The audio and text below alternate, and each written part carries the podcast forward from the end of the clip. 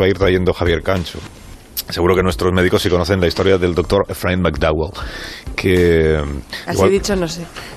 Efraín McDowell. Muy bien, Sí. así. Ese sí me suena. Ese sí me suena. Este es un médico, digamos, que ya falleció, porque esto pasó hace más de 200 años. Todavía no se había descubierto la anestesia que antes comentábamos, claro. Y antes de que existiera la anestesia, cómo se salía adelante, y cómo- Sí. qué se podía hacer y qué no, y cómo se podía hacer y cómo no se debía hacer.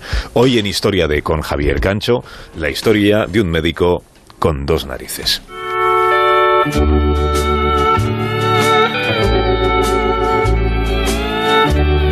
El 15 de diciembre de 1809 había nevado en Kentucky. El doctor McDowell acababa de recorrer a caballo 90 kilómetros de bosque espeso para atender a una mujer enferma.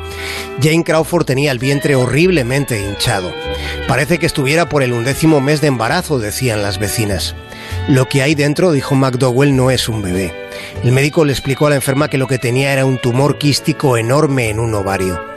McDowell frunció el ceño. Desde hacía milenios aquel mal había matado incontables mujeres en medio de grandes dolores y de ninguna esperanza.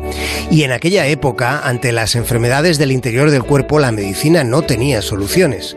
Pero Jane le dijo, quítemelo doctor, se lo suplico, tengo cinco hijos por criar y aguantaré el dolor. McDowell oyó en sus pensamientos la voz difusa de sus maestros. No hay nada que hacer, no te manches las manos de sangre, te acusarán de su muerte, te prohibirán ejercer la medicina. Pero mientras él pensaba, Jane imploraba, aguantaré doctor, se lo aseguro, aguantaré lo necesario. Primero que Jane soportó fue un viaje de varios días atada a la silla de un caballo. En aquellas fechas de diciembre de 1809, casi muere galopando con el vientre deformado a punto de reventar y sin exhalar ni una sola queja a pesar del dolor. Lo que el médico se disponía a intentar llegó a oídos de sus vecinos y muchos consideraron sacrilegio abrir el cuerpo humano en vida. Quieren asaltar la casa, le advirtieron al doctor McDowell. Creo que el sheriff protegerá mi casa de los necios, dijo el médico.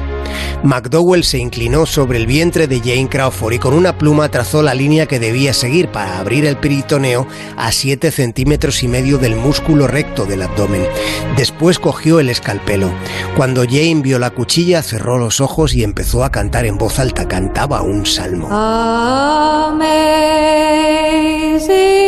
grace, how sweet the. El doctor hizo un corte en el peritoneo y como presionados por un puño salieron hacia afuera los intestinos desparramándose en la mesa. El tumor ocupaba la mayor parte de la cavidad abdominal. La anestesia todavía no había sido inventada. La respiración de Jane se volvía intermitente, pero en vez de gritar cantaba. McDowell abrió el tumor con dos cortes. Estaba lleno de una masa espesa de consistencia gelatinosa que pesó 9 kilos. Entre tanto, Jane seguía resistiendo. Aquel canto era lo más conmovedor que podía salir de la boca humana. McDowell devolvió los intestinos al interior del cuerpo mientras por la ventana y al tiempo el doctor veía como dos hombres colgaban una soga de la rama del árbol que quedaba enfrente de su casa. Cuando al minuto entró el sheriff en aquella estancia llena de sangre, McDowell le dijo, ya hemos sacado el tumor y ella sigue con vida.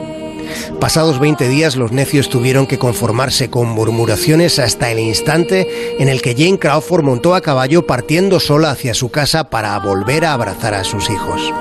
Sobrevivió 33 años aquella operación. El doctor practicaría después otra docena de ovaritomías, con un factor clave añadido a su pericia, la limpieza en la mesa de operaciones.